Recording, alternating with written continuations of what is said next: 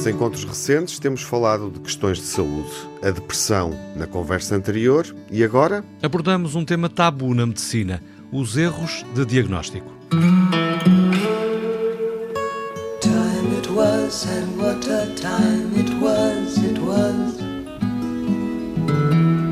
a time of innocence, a time of confidences. Long ago. I have a photograph. Preserve your memories. They're all that's left you. Hoje vamos falar de um tema muitas vezes tabu, em particular entre a classe médica e genericamente no setor da saúde: o erro de diagnóstico. Um estudo recente da Associação Médica Norte-Americana comprova que os doentes são prejudicados por estes erros com mais frequência do que se possa pensar.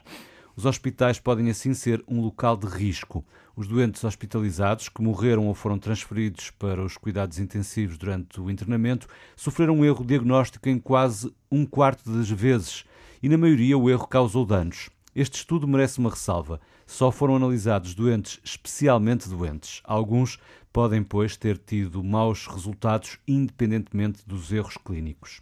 Apetece-me acrescentar outra nota e penso que o Júlio Machado Vaz e o Manuel Sobrinho Simões estarão de acordo de que entre o risco de um diagnóstico errado e o risco de, um, de não ter diagnóstico algum, melhor ir ao médico e ao hospital, pois a probabilidade de ter problemas, se não forem, é maior. Olá, Júlio. Olá. Olá, Manuel. Olá. Olá, Tiago Alves. Olá, Miguel Soares, viva, sem dúvida. Bom, e, e perante esta introdução, obviamente que podemos uh, iniciar a reflexão sobre, sobre este tema e sobre o, o relatório que, enfim, que vamos aqui uh, debater, um relatório atual sobre erros de diagnóstico, partindo desta, desta questão que o Miguel colocou. Manuel. Eu, eu, eu, Mais vale ir ao médico mesmo achei, para não, ter um diagnóstico artigo, errado? É verdade. Não, é verdade, é verdade. Sensível. Não, vocês estão a brincar com isso, não é? Não eu acho que é o grande problema para mim no diagnóstico, no diagnóstico de cancro, sobretudo das formas iniciais de cancro, a probabilidade que nós temos de dar erros é muito grande. Uhum. E, portanto, as pessoas têm que ter consciência, porque eu estou a dizer-vos isto porque eu achei muito interessante o, o, o artigo. artigo. Foi o Manuel, aliás, que Mas é, uma, é, uma, é um universo que eu conheço mal, que é os doentes que estão muito doentes nos hospitais. E eu porque é que eu, eu, eu, achei muito interessante? É porque eu estava convencido que ali eram muito menos frequentes os erros. É Exato. É isto é que me assustou. Isso aqui é surpreendente. Porque, é? para mim, no meu pequeno mundo do diagnóstico e, sobretudo, das formas iniciais de cancro, nós temos, já discutimos aqui uma vez ou duas, que há, é muito frequente o cancro uhum. ser diagnosticado por excesso. Eu tenho estes, os ossos que nós fazemos segundo as opiniões entre nós, nós os erros que nós encontramos mais frequentes nos diagnósticos das doenças iniciais é o sobrediagnóstico ou o diagnóstico errado. E, portanto, eu, sei, eu não tenho a noção de qual é a frequência, ninguém sabe bem. E, portanto, eu, mas eu sei que há estes diagnósticos errados em doenças iniciais. E também sabemos que, em muitas situações, quando a pessoa está com uma coisa que pode ser uma gripe ou pode ser o Covid, é verdade que é muito importante a pessoa saber se tem mesmo uma gripe A ou um Covid e fazer uma zaragatou e fazer o estudo e, portanto, tudo isto são coisas onde há às vezes erros, por exemplo, técnicos, neste caso agora são técnicos, mas são, esses aí já são muito raros. E, portanto, para mim foi um espanto perceber que quando os tipos vão e estão a morrer, ou estão com risco de morrer e estão em cuidados, em cuidados intensivos, intensivos, há tantos erros. E agora, o que é difícil para mim, porque eu não sei o suficiente, e até acho que o, o Júlio também vai deixar graça a, a dizer-nos o que pensa, porque, como ele, eles às tantas dizem, temos aqui um problema, é que nós reconhecemos que metemos aqui doentes que estão muito gravemente doentes. E, portanto, começa a haver um problema hoje em dia na, na, na medicina. É, a medicina tem hoje em dia um problema. Nós somos bons nas doenças agudas um tipo que teve um infarto, que teve um AVC e que vai para o São João ou que vai para o Hospital X ou Y, bom, eles resolvem estes problemas, estas doenças Nos agudas. casos também que sabe exatamente o que é, não é? Sabe, exatamente. Tem um bom diagnóstico, sabe-se qual é o diagnóstico, sabe. E as doenças agudas hoje são um problema facilmente resolvido. Uhum. Não temos problemas, resolve-se. Temos um problema com as doenças crónicas, e já discutimos até recentemente o problema das doenças e das alterações mentais, mas as doenças crónicas são difíceis de lidar, mas não, não é um risco de morte. E, portanto, é outro, outro universo. Aqui, o que para mim é um espanto é os tipos que entram em doentes, com doenças em cuidados intensivos. Nós sabemos que nós cada vez temos mais doentes mais velhos e nós mantemos vivos mais tempo os doentes que não deviam, se calhar, ser mantidos vivos, estão sem qualidade de vida. E, portanto, eu, eu acho que há aqui muitos erros, mas eu tenho medo que a gente esteja a exagerar, porque estamos a ir para além do que devíamos. Júlio, estamos a precisar de um Dr. House em cada hospital? Bom, eu, antes de mais nada, estou preocupado contigo e que possas eh, eventualmente levar um puxão de orelhas. Comigo? porque- sim, porque Então. tu iniciaste o programa fazendo um apelo às pessoas para acorrerem aos hospitais. Na altura em que é que nem sequer disseste para ligarem para a linha 24. Nada, pá. Foi, metam-se no automóvel e vão para os Eu por momentos pensei que estavas a falar a sério. Bom, Não. Agora vamos ver. Porque a ressalva que, que já foi aflorada é muito importante. É claro que o que é dito, que se diz, uh, po- eh, estes doentes muito graves podem, estou a citar, podem ter tido maus resultados independentemente dos erros. Ou seja, o Estado já era de tal ordem que estar a sacar a responsabilidade a, a erros é simplista porque o quadro já era, se quiserem, digamos assim, eh, tinha ultrapassado determinadas linhas vermelhas. A sugestão que é feita, em termos teóricos, é de um enorme bom senso. E, e, é, e disto o Manel sabe muito mais do que eu. Eles dizem assim: sugerem que em futuras investigações se comparem doentes hospitalizados com diagnósticos e gravidade de doença semelhantes para compreender o impacto dos erros de diagnóstico. Isto é o ideal. Mas, eh, na realidade, encontrar eh, um grupo, porque é isto que estão a dizer, um grupo de doentes que tem um diagnóstico, outro grupo de doentes que tem o mesmo diagnóstico, estão no mesmo estado da doença, etc., para tentar perceber se há diferença no grupo em que houve erros e no grupo em que não houve, isto é ficção científica. Porque não se consegue. Aliás, reparem, na investigação médica, os nossos colegas, muitas vezes, e na minha opinião, com toda a razão, exprimem enorme frustração. Porquê? Porque num medicamento eh, ele foi experimentado em que população? Numa população, por exemplo, em geral até diria eu, que só tem uma determinada patologia e que, portanto, é homogénea. E o medicamento naquela população tem um efeito X. E depois é escrito o, o que se obteve. É isso que vai para os nossos colegas, para ser, digamos assim, eh, pela porta de entrada mais habitual, para os nossos colegas de medicina geral e familiar. E depois os nossos colegas de medicina geral e familiar dizem assim: ai, mas há aqui uma coisa que não está certa. Eu não obtenho os mesmos resultados. Não, tenho, não obtenho os mesmos efeitos. Pelo menos não obtenho a mesma eficácia. Claro que não. Porque as pessoas que ele trata não são aquela amostra de elite homogénea do estudo. São pessoas com comorbilidades, que têm todo o tipo, digamos assim, de mistura de eh, patologias que faz com que não se possa esperar resultados semelhantes. Portanto, a sugestão é teoricamente boa, não acredito que na prática seja execuível. Agora, não podemos é negar isto. A Organização Mundial de Saúde inclui erros de diagnóstico entre as principais causas de dano ao paciente. Exatamente. Não sou, não sou eu que estou a dizer. É a OMS. E continuamos. Aliás, houve aqui uma coisa que eu, eu não resisti. Porque disse assim: estima-se, eles dizem que é um problema global de saúde pública, estima-se que o risco de morte num acidente de avião seja de 1 para 3 milhões. enquanto o risco de morte num acidente médico evitável, evitável, seja de 1 para 300. E eu escrevi ao lado, não vá ao médico, vou para as Bahamas. não é? é muito menos arriscado, tem sol, praia, etc, etc. Agora, Podes, podes, se calhar, curar, não direi depressões, se- senão estava, estava a ser Sim, mas, eh, eh, leviano, melhorar um bocadinho é leviano, mas capaz, melhorar a não é? condição, não é? exatamente. E pronto, com o E objetivo... considerando os custos da saúde, se calhar, em Sim, determinadas mas é- situações, isso é podemos concluir que. Podemos comparar com os custos do voo e do hotel, não é? Exato, claro, era esse. Tens toda a Nunca razão. tinha pensado nisso, Júlio. É. Brilhante observação. E, portanto, eh, nós temos hoje em dia, o dia 17 de setembro é o Dia Mundial da Segurança dos Pacientes. E há aqui algo. que- Não sabia que existia esse dia. Pronto. Há sempre. Olha, Falta para muito. pa- Para não, para não te sentires minimamente eh, culpado por isso, eu também não sabia. Eu também não. Eu também não. Ora bem, e agora? Um Não me sentia senhor- culpado. Sentia-me senhor que tem um- interessado, face ao que um estamos aqui a discutir, muito É. interessado. um senhor que tem um apelido verdadeiramente sádico. O primeiro nome é Tedros Adhanom e depois Ge- Ghebreyesus. Isto tem a ver com Jesus, seguramente, aqui no fim.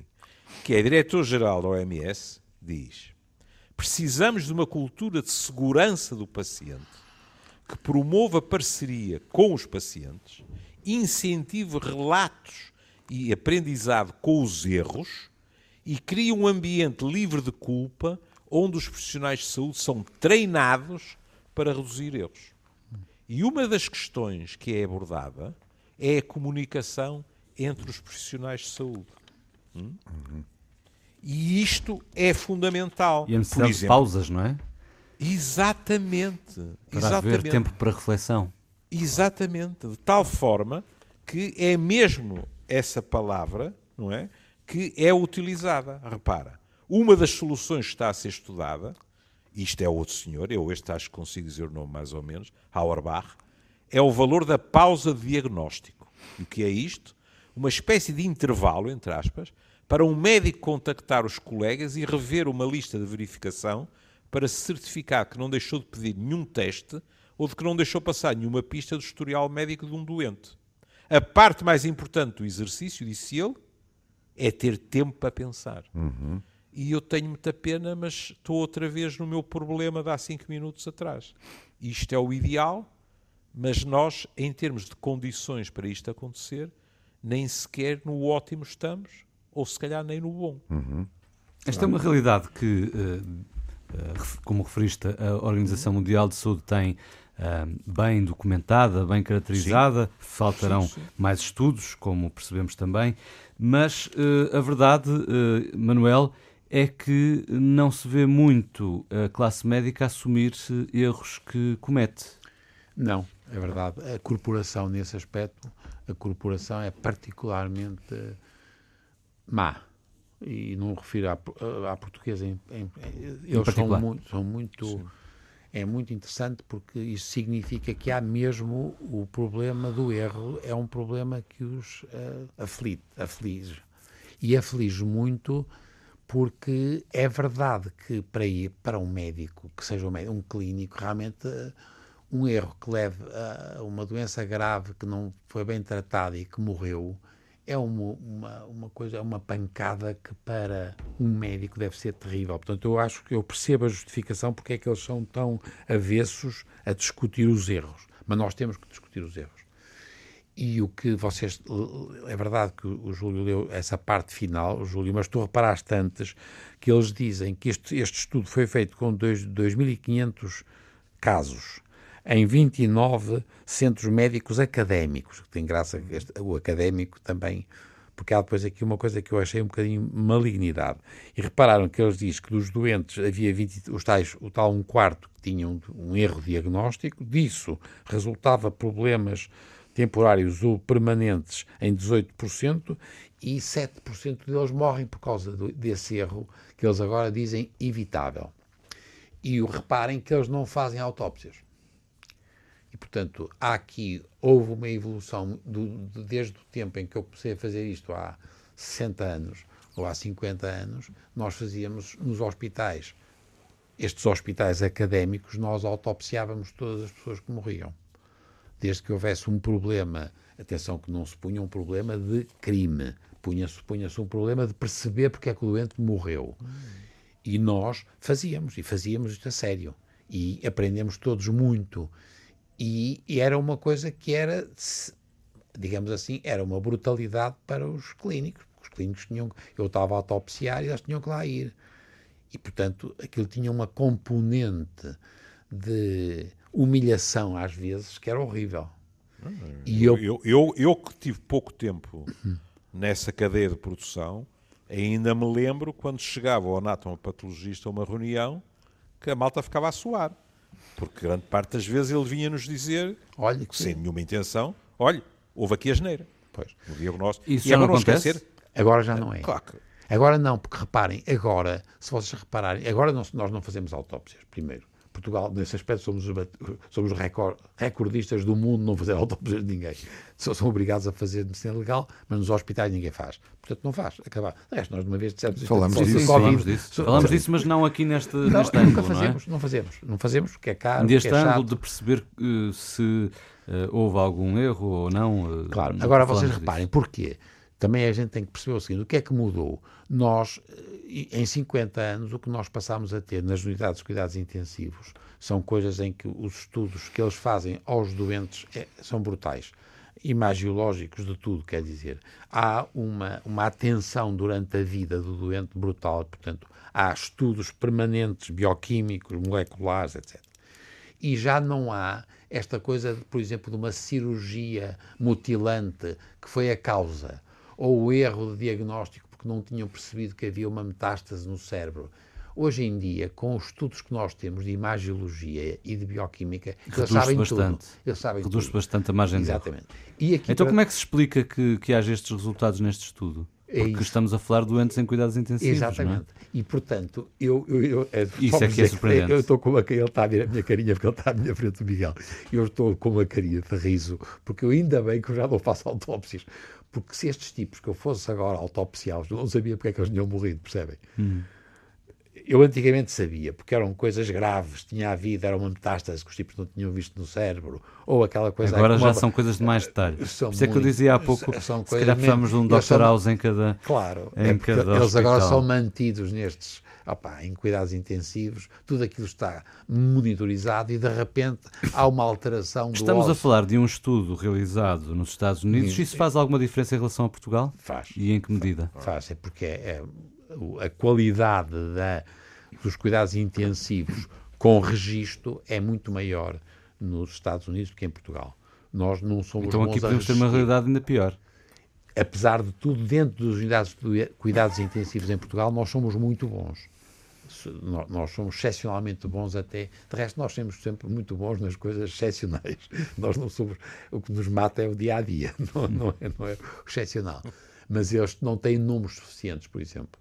E, portanto, nós nunca, nós nunca vimos, eu nunca vi em Portugal dizendo assim, não, nós tivemos, estudámos de 7 ou 8 ou centros académicos e vamos ver quantos é que tiveram chatice. Isto nunca se fez em Portugal. Cá nunca se fez, não é? Não, não, nunca quer, se... E as pessoas não querem. Não querem. Não querem. Uh, mesmo que seja é... com a intenção de melhorar procedimentos. Não, eles vão melhorando. Uh, essa... eles, não, não, entre não, eles... não, mas fazer um estudo destes teria interesse para isso, para se melhorar Sim, procedimentos, mas, mas, não repare, para se fazer mas... uma caça às bruxas. Não, não, não, mas, não, atenção, e é preciso ser justo no seguinte: nós temos uma medicina em Portugal, não sei se vai continuar a ser, porque mas era uma medicina excepcionalmente boa e, por exemplo, em relação ao Covid, Portugal foi dos, pior, dos piores países inicialmente, porque havia uma intervenção excessivamente agressiva face às pessoas que estavam infectadas, mas rapidamente eles aprenderam com outros centros e nós passámos a ter dos melhores resultados da Europa. Pela, pela aprendizagem entre eles. Mas eles morriam mesmo, uhum. só que não uhum. autopsiavam. Mas esse, nesse, esse podíamos fazer autopsia, a gente percebia porque é que eles tinham morrido. Mas reparem, isso foi uma coisa de aprendizagem entre eles. Aquilo que o Júlio chama a atenção, que é pensar para pensar, parar para, para pensar. pensar. e parar para conversar um bocadinho. E, e nesta comparação Portugal-Estados Unidos, Júlio, há outra dimensão, que é a pressão uh, jurídica uh, que os médicos sofrem nos Estados Unidos. Sim, isso é verdade. Não é? Nós temos. Uh, eh, há uma expressão eh, muito curiosa e que, na minha opinião, é verdadeira, que é a sociedade americana é uma sociedade litigante. Exatamente. E também na medicina. Pronto. Eu nunca me esqueço da descrição de um, de um colega nosso, não é? De eh, advogados na, na sala de espera da urgência, etc., a distribuir eh, cartões profissionais. Exatamente. Pronto. É disto que falamos. Depois também é muito curioso porque nos Estados Unidos, não é? Os dólares também acabam sempre a aparecer. E a Organização Mundial de Saúde estima que o custo da prevenção é menor que o do tratamento subsequente dos erros. Hum, provocado. Somente nos Estados Unidos. Hum. as melhorias com segurança introduzidas em 2010 e 2015 levaram a uma economia de 28 bilhões de dólares em hospitais do Medicare. Pronto. Agora, vamos lá ver. Depois é interessante verificar eh, o que é que eles põem em cima da mesa como exemplos de eh, procedimentos que são errados. E é bom também ter atenção às palavras. É que eu, eu- eu- eu tenho aqui três textos e o verbo que mais utilizado é em relação aos erros é que contribuem para a morte ou para os problemas, etc. Eles recuam perante um verbo como causar, ponto final. Porque um erro até pode não ser a causa principal de qualquer coisa desagradável que aconteceu ao doente, mas contribuiu. Hum? Por exemplo, olhem, estamos, como seria inevitável, neste momento, não por uma questão de erro dos técnicos, estamos neste momento, mas aqui fala-se em termos de erros, que é o atraso no diagnóstico. Sim. Nós estamos neste momento a debater-nos com os atrasos diagnósticos que foram acontecer quando? Durante a, a pandemia. E aí o Manel é que poderá falar. Mas há aqui, por exemplo, um aspecto que eu achei uma perfeita delícia, porque eles dizem eh, há erros cognitivos dependentes do profissional, como uma interpretação desadequada dos dados ou o recolher de dados desadequado, uma negligência do raciocínio, deficiências de conhecimento. Um tipo pode não, não saber o suficiente para aquela, para aquela situação. Mas depois há uma expressão que acho que o Manel também vai ficar deliciado. O viés produzido quando se recorre à heurística. O que é que isto quer dizer? Di- uh, A expressão é, é um fascínio. Porque dizer recorrer à heurística significa que são uh, aquelas situações em que nós, de uma forma mais rápida e mais fácil, sem toda a informação, de um modo pouco racional, dizemos é isto. É. Exatamente. E não é por acaso, é? como é evidente, eu, eu fui ao Dr. Google e o Dr. Google disse logo: olha, e não se esqueça que isto está aparentado à palavra eureka. que é uma epifania, não é? Dizer, o homem estava lá e de repente disse eureka. Pronto. Ora bom, isto é bestial, não é? O, o, o Dr. House também é muito assim. De repente tem uma epifania. A medicina não é, não pode, nem deve ser assim. Pelo contrário. A tal pausa de que o Miguel foi o primeiro a falar, a tal pausa devia ser a regra e não a exceção. Por exemplo, um motivo que eh, eh, aparece em situações desagradáveis. A mudança de equipas. Em que muitas vezes os profissionais de saúde não têm o tempo necessário para proceder a uma troca de informação exaustiva, como deve ser feita, etc, etc. E agora aqui estamos a falar de gente a sair de serviço exausta, de gente a entrar para o serviço que eventualmente, por exemplo, na urgência, que já está a arrebentar pelas costuras, eh, as condições são todas menos perfeitas. Mas olha que eu, há 30 ou 40 anos atrás, já ouvia profissionais de saúde que diziam assim: há certas horas em que não é bom entrar na urgência. E quando eu averiguei isso, eram as horas de mudança de turno. E nem estamos a falar de erros. É que de vez em quando o que acontecia é que a pessoa entrava e ficava esquecida. Esquecia. Já não era de uma equipa e ainda não tinha Estava sido... naquele limbo, não é? Estava num limbo, percebes? Ó ó, Júlio, E a passagem desse serviço às vezes é demorada. É, era- não, Chega e a é- demorar é terrível. Com a pressão 30, é horrível. 30 minutos a, a uma hora, não? sim, Mas nós, nós falámos aqui num programa de que, por exemplo, a passagem de informação, um dos problemas que há é que há mil e uma interrupções nesse diálogo. Portanto, as condições estão longe de ser as ideais. Mas, ó Júlio, tu, tu, tu puseste muito bem o problema e, e se, estás sempre a dizer uma coisa que é verdade. Nos Estados Unidos nós temos aqui um problema da litig litigância permanente. Uhum. E se reparares, o que tem graça é, pode ser que os médicos com maior carga de trabalho. Portanto, se vocês repararem, o que vai acontecer na maior parte destes casos, quando houver chatices, é eles verem se os tipos estavam, em que hora, há quanto que horário, estavam a trabalhar. estavam a trabalhar. Portanto, voltamos àqueles problemas da Algo discussão. de que podemos falar em Portugal, Devemos... porque essa é uma questão que está permanentemente no discurso dos médicos e na reivindicação. E nos enfermeiros, sabemos, atenção. E dos enfermeiros. Um, enfim, a propósito da questão dos erros do diagnóstico e, e, e, voltando à questão que há pouco também o Miguel colocava sobre esta realidade, sendo especificamente norte-americana, como é que ela se pode refletir, é, é um pouco por dedução ou hum. por um exercício uh, de aproximação não encontro dados sobre processos disciplinares a médicos em 2023, mas os de 2022, 21 e 20, enfim, também em plena pandemia, demonstram que as queixas contra médicos aumentaram neste período. Uh, e chegaram a aumentar, por exemplo, entre 2021 e 2022, 27%, falando de, de Portugal. Provavelmente também o número de processos ou até de de, de sanções, de castigos aplicados, penas eh, disciplinares aplicadas aos médicos eh, em Portugal. Sobre isto, há uma declaração síntese do que é também atual, vale, até porque está em funções, o bastonário, o atual bastonário da Ordem dos Médicos, onde ele, olhando para esta realidade, para este problema, afasta a ideia de que possa estar em causa uma degradação das práticas médicas. Antes pensa uh, que esta situação uh, revela uma deterioração do Serviço Nacional de Saúde uh, que depois se reflete em quem dá a cara por ele, ou seja, os médicos, uh, em síntese.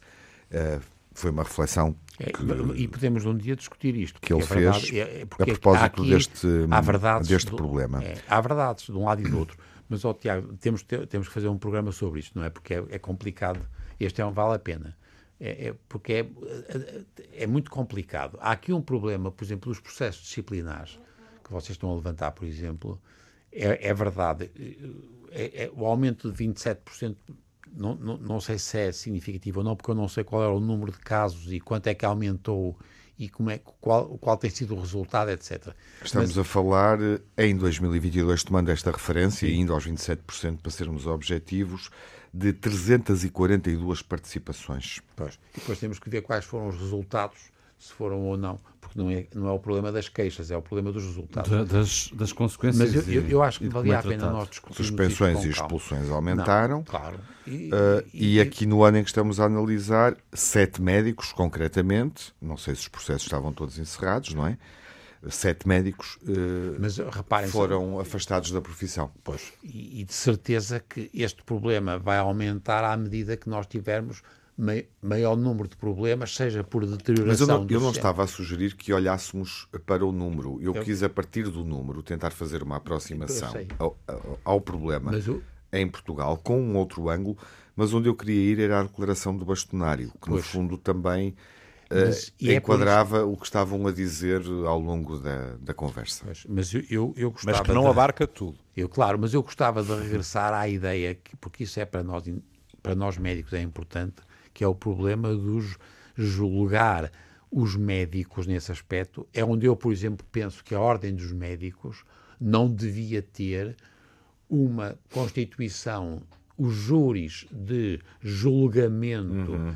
dos erros Sim. não devia ser exclusivamente dos médicos, nós devíamos ter e por leigos. isso é que há muita, muito corporativismo. É? Exatamente. Abre-se aí, de facto, aí, uma outra questão. Aí, aliás, porque, aliás nos, nos, próprios procedimentos, uhum. para se apresentar uma queixa, percebe-se percebe esse corporativismo quando É eh, mesmo outra questão, quando, Miguel. quando, quando sim. queremos eh, avançar com o processo, a Ordem dos Médicos, eh, e falo com conhecimento de causa, exige uma data de documentos, reexige, e tudo por carta registada, em que o objetivo é claramente de que a pessoa desista da participação que está a fazer. Não abarca tudo, dizia o Júlio, comentário final. Eu a vou- eu vou partir de. Eu vou explicar porquê, se, se ainda tenho tempo. Sim, algum Eh, tempo. Eu estou completamente de acordo que as condições no Serviço Nacional de Saúde. Porque era disso que estávamos a falar, sim.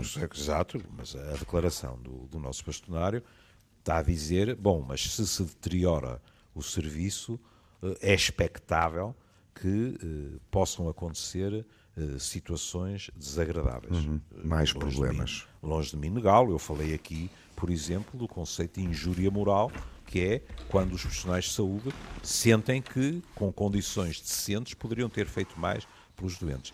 Mas também não nos podemos esquecer de outra coisa, quer dizer, o Portugal do médico, do professor e do padre já lá vai. E, portanto, também temos que ter a noção que, hoje em dia, mesmo tendo nós níveis de literacia em geral e literacia em saúde em particular longe do ideal, as pessoas já têm muito mais tendência para se queixar. Quiçá muitas vezes sem razão. A pessoa perdeu alguém ou qualquer coisa e tenta encontrar uma explicação e vai à procura do culpado. Não digo que não. Estou a dizer que o Portugal do respeitinho, e ainda bem, já não existe. E que, portanto, é inevitável que o número de queixas aumente. Depois, o que é interessante verificar é que percentagem dessas queixas são, sem problema nenhum, declaradas como não justificadas. E quais que é que efetivamente sim, E traduzem. nessas, quais são as consequências? Caríssimos. eh, Há que ter respeitinho, Respeitinho, pelo é. limite Respeitinho. temporal. Exato. Há respeitinhos que felizmente e- e pelo já foram, há outros que se mantêm. E pelo Meus futebol que caros. vem a seguir. até eh, Até até à à próxima. próxima. Até Até à próxima abraço. semana. Um abraço. Fiquem Um bem. abraço. Deus. Time it was, and what a time it was, it was. A time of innocence, a time of confidences. Long ago I have a photograph. Preserve your memories, they're all that's left.